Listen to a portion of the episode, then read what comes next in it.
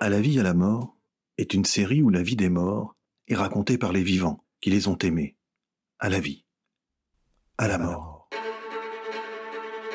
Ce podcast est soutenu et inspiré par la coopérative funéraire Cyprès. Les histoires d'amour finissent mal, en général. Et en particulier, quand on s'aime encore mais que la mort a le dernier mot. Et pourtant, l'histoire de Florence et d'Éric ne se résume pas à sa fin. Il y a 25 ans de bonheur avant et une nouvelle vie patiemment reconstruite après. Il y a aussi un personnage, un vrai personnage de théâtre, qu'on imagine en scapin ou en scaramouche, en arlequin. Un comédien cabotin magnifique que va nous raconter Florence.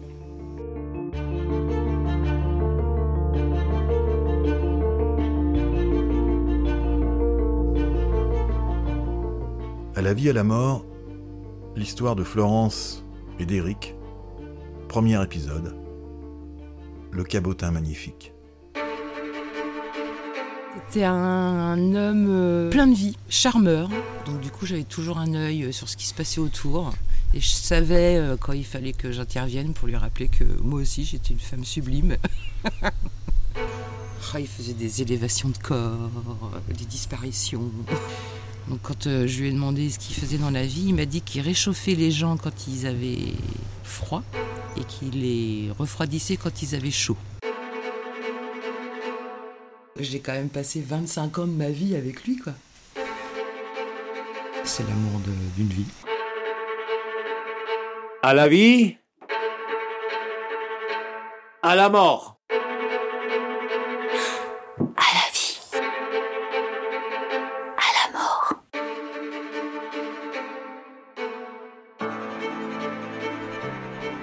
La première fois que j'ai parlé à Florence, c'était au téléphone, je ne sais plus du tout ce qu'elle m'a dit, mais j'étais frappé par la manière dont elle le disait. Elle dégageait une véritable joie de vivre, avec un rire communicatif en prime. Pourtant, je ne l'appelais pas pour lui raconter des blagues, mais pour lui demander de me parler de la mort. Bah, la mort, c'est quand même l'objet de ce podcast.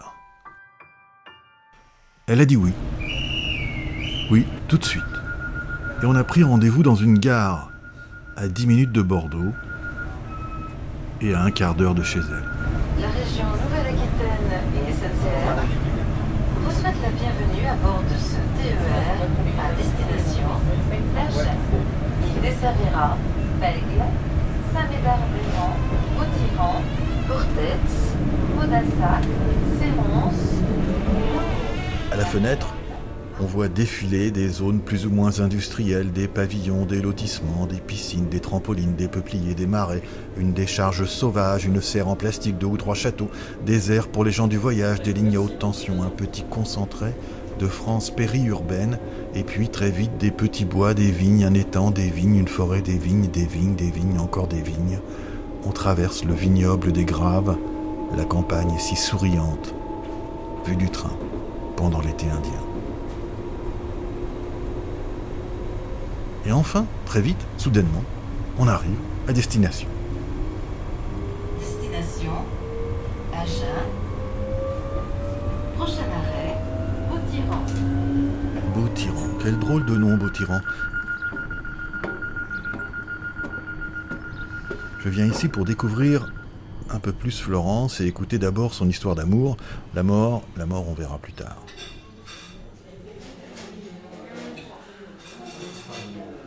Alors on s'installe au café de la gare, un resto charmant, cosy et bucolique. Et avant de déguster le fameux burger Beau-Tyranné, on retourne un peu en enfance, à quelques centaines de kilomètres d'ici. J'ai grandi en Normandie, près du Havre, à Étain-Hu. Étain-Hu Étain-Hu, petit village de pierre, ça veut dire. Dans cette belle Normandie, la lumineuse et pluvieuse. Donc tu es resté euh, dans une région lumineuse et pluvieuse. Ouais, beaucoup moins lumineuse qu'en Normandie quand même.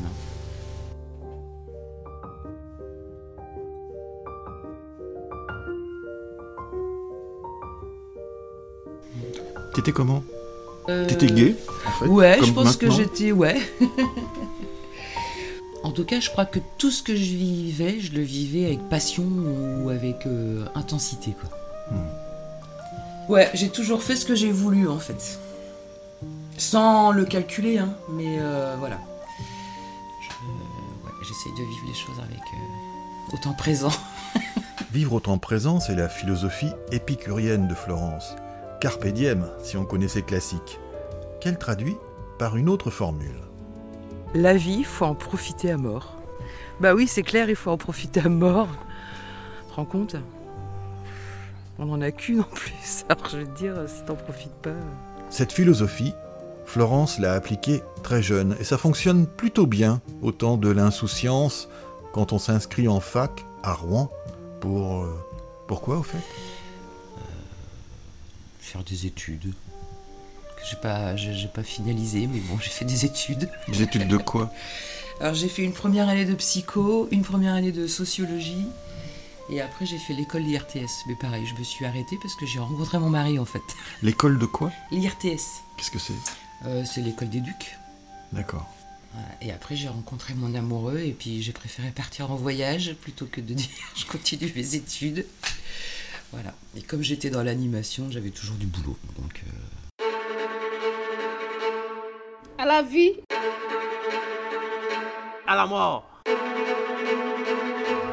Comment vous vous êtes rencontrés comment on s'est rencontrés? Alors, en fait, euh, j'ai 19 ans et je passe mon BAFA.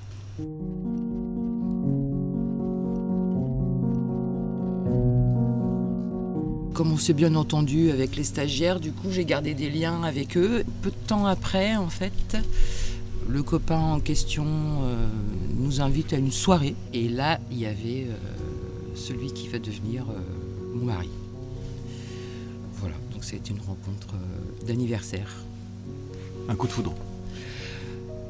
Ouais, alors pour moi oui, pour lui non, parce que vraiment à l'époque je, ouais, on- on n'y pensait pas, mais on a mis du temps quand même avant de se mettre ensemble. On a passé pas mal de soirées ensemble. Et un jour, euh, je crois que huit mois après, bon c'était un grand fêtard, hein. huit mois après, à 3 heures du matin, il a sonné à la porte. J'ai ouvert, et là je l'ai vu arriver avec un bouquet de fleurs, parce qu'il s'excusait de l'heure en fait. Et puis je crois que de là, on s'est plus jamais quitté. Quelle histoire Ouais. Ouais, ouais.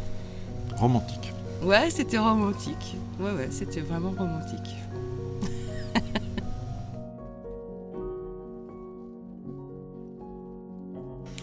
On a longtemps eu euh, nos appartements séparés, jusqu'à l'arrivée de notre première fille, où là on s'est dit qu'on allait officialiser les choses, mais ça faisait déjà 15 ans qu'on était ensemble. Mais on était tous les jours fourrés chez l'un et chez l'autre, hein, mais... euh, D'accord. Donc il y a eu une longue période d'essai. Ouais, c'est ça, la période d'essai. ouais. On est sortis ensemble en 92. Et Vic, la première, est née en 2002. On a fait un deuxième enfant en 2008 qui s'appelle Mina. C'est l'amour d'une vie? En tout cas, ça l'est toujours. bah oui, c'est la question que je me pose là maintenant en fait. Enfin, j'ai quand même passé 25 ans de ma vie avec lui quoi. Et puis j'ai 20 ans quand je le rencontre, donc euh, ouais, c'est l'amour d'une vie.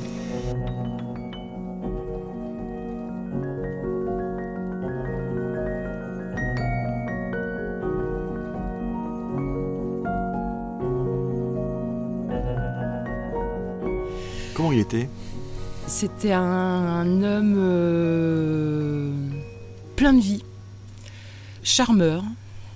Donc du coup, j'avais toujours un œil sur ce qui se passait autour. Et je savais euh, quand il fallait que j'intervienne pour lui rappeler que moi aussi, j'étais une femme sublime.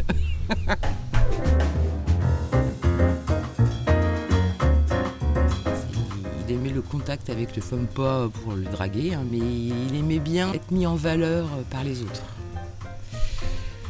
Il pouvait être comme ça, mais il pouvait aussi être très discret.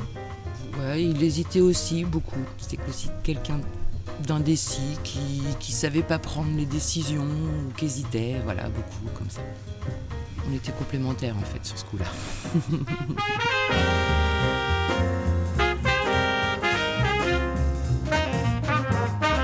Qu'est-ce qu'il faisait comme euh, métier? Alors- En a-t-il fait beaucoup puisqu'il savait pas prendre de décision? Ouais, il en a fait pas mal, mais quand je l'ai rencontré, il était euh, génie climatique. Donc quand euh, je lui ai demandé ce qu'il faisait dans la vie, il m'a dit qu'il réchauffait les gens quand ils avaient froid et qu'il les refroidissait quand ils avaient chaud. D'où le génie climatique. Quand on est arrivé à Bordeaux en 96, en fait, il venait faire une formation à l'AFPA pour continuer euh, dans ses études. On savait pas trop quoi faire. Moi, j'avais rien, j'avais pas de boulot. Et euh, bah, c'est là qu'on a commencé tous les deux à se former au théâtre. Donc lui, il a découvert ce milieu-là, moi aussi. Et depuis, bah, il n'a pas lâché. Donc il était comédien. Jusqu'à la fin de sa vie.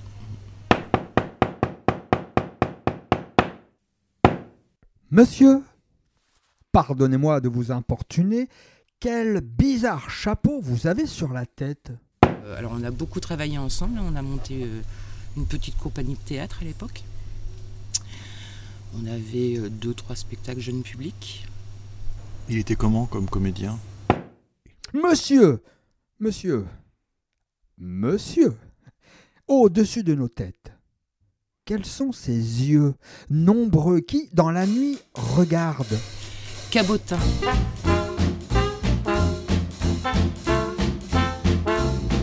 Il a beaucoup bossé euh, dans le théâtre gestuel. Donc oui, il avait un petit côté cabotin parce qu'il se livrait pas, enfin il disait rien de lui, mais quand il jouait, on voyait bien que on arrivait à cerner le personnage. Cabotin, ça fait penser à Belmondo. Oui, voilà, elle avait un petit côté Belmondo ou un petit côté euh, comédia dell'arte aussi, là, euh, un peu scapin, un peu. Ouais, le cabotin.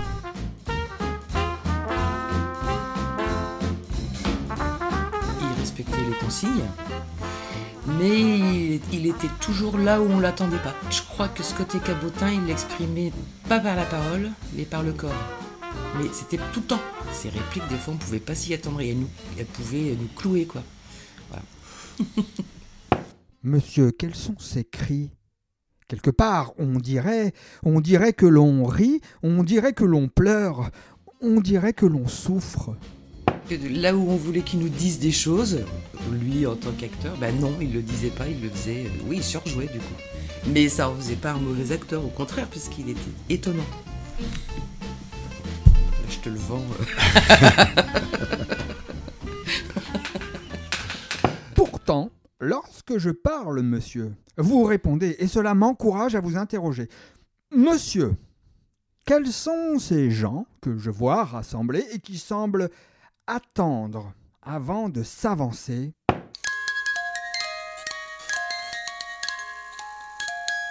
Le premier spectacle qu'on a fait, ça s'appelait Demande-moi la lune. On a, on- on a interprété plusieurs personnages. Donc il y avait Pierrot, Alice au pays des merveilles. Il y avait Merlin, il y avait de la magie parce qu'il était magicien aussi. Qu'est-ce qu'il faisait comme tour de magie?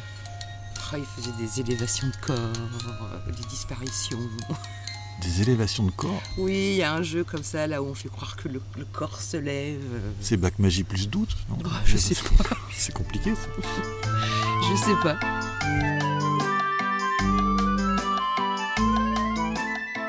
On est recouvert par un drap. Et là, le magicien arrive, il fait des gris-gris comme ça, et le corps se lève. On a vraiment l'impression que Il est en lévitation. il est en lévitation. Mais c'est lui qui lévitait ou Ouais, au bout de ses doigts, ça. c'est- C'est lui qui faisait léviter. Ah bah oui, oui, oui. Mais qui lévitait? N'importe qui? Bah euh, ouais.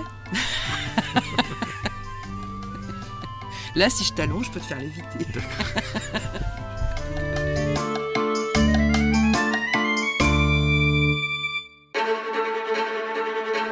à la vie,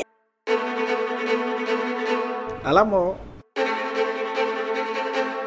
Il s'est dit, bon, bah, il faut que je fasse quelque chose de ma vie. Et là, moi, je lui ai dit, bah, déjà, si tu veux, dans l'animation, on en cherche plein des animateurs. Donc, euh, tu peux faire des activités théâtre. On va prendre les enfants et on va monter des spectacles avec eux. Il s'est formé. Et puis après, il a quitté l'animation pour vraiment, lui, se consacrer à ce métier. Moi, j'ai continué en dilettante, en fait.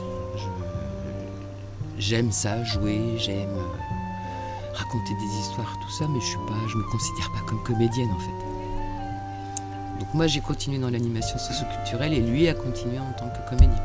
D'accord. À plein temps. Ouais. Intermittent du spectacle.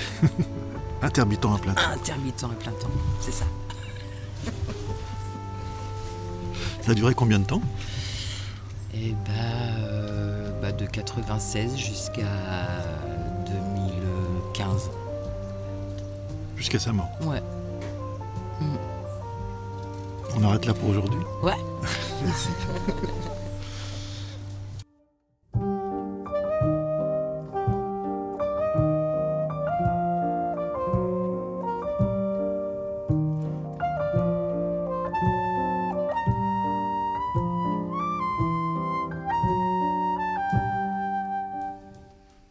Et on revient très vite dans le deuxième épisode pour écouter la suite de cette histoire d'amour à la vie, à la mort, entre Florence et Eric. Et d'ici là, n'oubliez pas que la vie, il faut en profiter à mort.